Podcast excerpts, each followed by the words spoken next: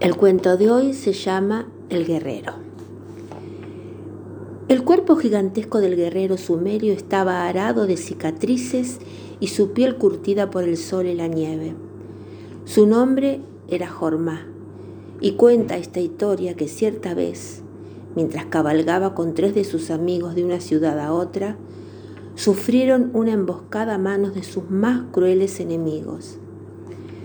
Los cuatro guerreros combatieron con fiereza, pero solo Jormá consiguió sobrevivir. Sus tres amigos cayeron muertos durante la lucha. Ensangrentado y exhausto, Jormá se dio cuenta de que necesitaba descansar, reponer fuerzas y sanar sus heridas. Miró a su alrededor en busca de un lugar seguro y divisó una pequeña cabaña excavada en una montaña cercana. Casi arrastrándose, llegó hasta allí y una vez dentro de la cueva, extendió sobre el piso su piel de oso y se quedó profundamente dormido. Horas o días después, los despertó el hambre. Sintió que su estómago reclamaba algo caliente. Todavía dolorido, Jormá decidió salir a juntar algunas ramas y troncos secos para prender un pequeño fuego en su guarida transitoria y comer así un poco de la carne salada que llevaba consigo. Cuando la luz de las llamas iluminó el interior del refugio, el guerrero no podía creer lo que veía. El reducto que había encontrado no era simplemente una cueva, era un templo, un templo excavado en la roca. Por las inscripciones y los símbolos, el sumerio descubrió que el templo había sido construido en honor a un solo dios, el dios Gotsu. Jormá había aprendido a desconfiar de las casualidades y quizás por eso no dudó en pensar que sus pasos habían sido conducidos hasta la cueva por el mismísimo dios del templo, para así poder guardar su sueño. Jormá concluyó que esta era una señal. Desde entonces encomendaría su espada al dios Gotsu. Se quedaría allí hasta que sus heridas curasen. Mientras tanto, prendería un gran fuego debajo del altar que presidía la inmensa imagen en piedra del dios y cazaría algún animal al que sacrificar en su honor. Cinco días y cinco noches más estuvo el guerrero en la cueva de la montaña, reponiéndose y honrando a Gotsu. Durante ese tiempo nunca dejó que se apagara la llama que iluminaba el altar. Al sexto día, Jorná se dio cuenta de que era hora de seguir su camino y quiso dejar, antes de partir, una ofrenda a Gotsu en señal de gratitud. Una llama eterna, pensó. Pero ¿cómo conseguirla? Jormá salió de la cueva y se sentó en una roca al borde del sendero a meditar sobre el problema. Sabía que un poco de aceite ayudaría a mantener la llama, pero no era suficiente.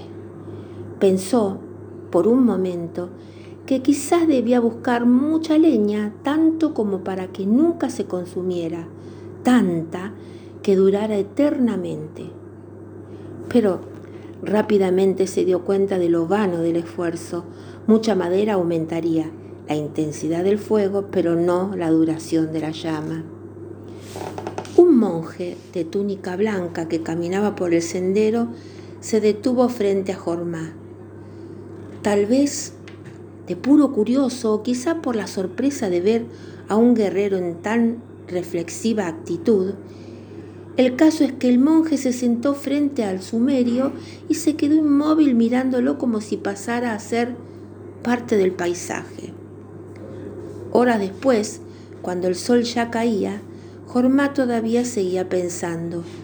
Lo ocupaba tanto su problema que no se sorprendió demasiado cuando el monje le habló. ¿Qué te pasa, guerrero? Pareces preocupado. ¿Puedo ayudarte? No lo creo, dijo el guerrero. Esta cueva, mi señor, es el templo del dios Gotsu, a quien hace cinco lunas he consagrado como mi protector, el destinatario de mis oraciones, el objeto último de mi lucha. Pronto deberé partir y quisiera honrarlo eternamente, pero no sé cómo conseguir que la llama que he encendido dure para siempre. El monje meneó la cabeza y como si hubiera adivinado el camino que había recorrido el pensamiento del guerrero, le dijo, para que la llama sea eterna necesitarás algo más que madera y aceite. ¿Qué cosa? se apresuró a preguntar Jormá. ¿Qué más necesito? Magia, le dijo el monje. Pero yo no soy mago, ni sé de magia. Solo la magia puede conseguir que algo sea eterno. Yo quiero que la llama sea eterna, dijo el guerrero, y, siguió, si consigo la magia, ¿me puedes asegurar que la llama para Gotsu será eterna? ¿Asegurar?